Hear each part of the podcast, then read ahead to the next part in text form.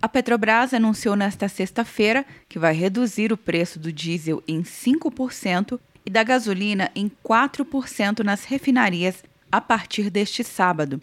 O preço do petróleo tem apresentado queda no mercado internacional, principalmente pelo aumento dos casos do coronavírus pelo mundo.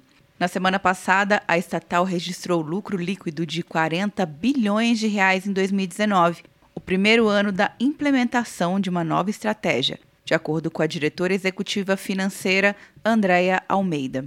Um resultado obtido principalmente pela melhora de nossa performance operacional e redução de custos e despesas. Ao longo do ano, tivemos forte geração de caixa, que, junto com os desinvestimentos, permitiram reduzir consideravelmente nossa dívida rompemos pela primeira vez a barreira de 3 milhões de barris de óleo equivalente por dia no final do ano.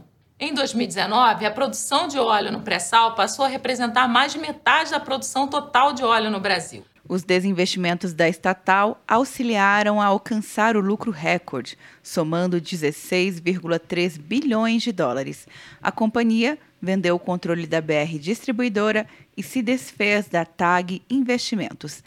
Quer um ano sem mensalidade para passar direto em pedágios e estacionamentos? Peça a Veloy agora e dê tchau pras filas. Você ativa a tag, adiciona veículos, controla tudo pelo aplicativo e não paga mensalidade por um ano. É por tempo limitado. Não perca. Veloy. Piscou, passou.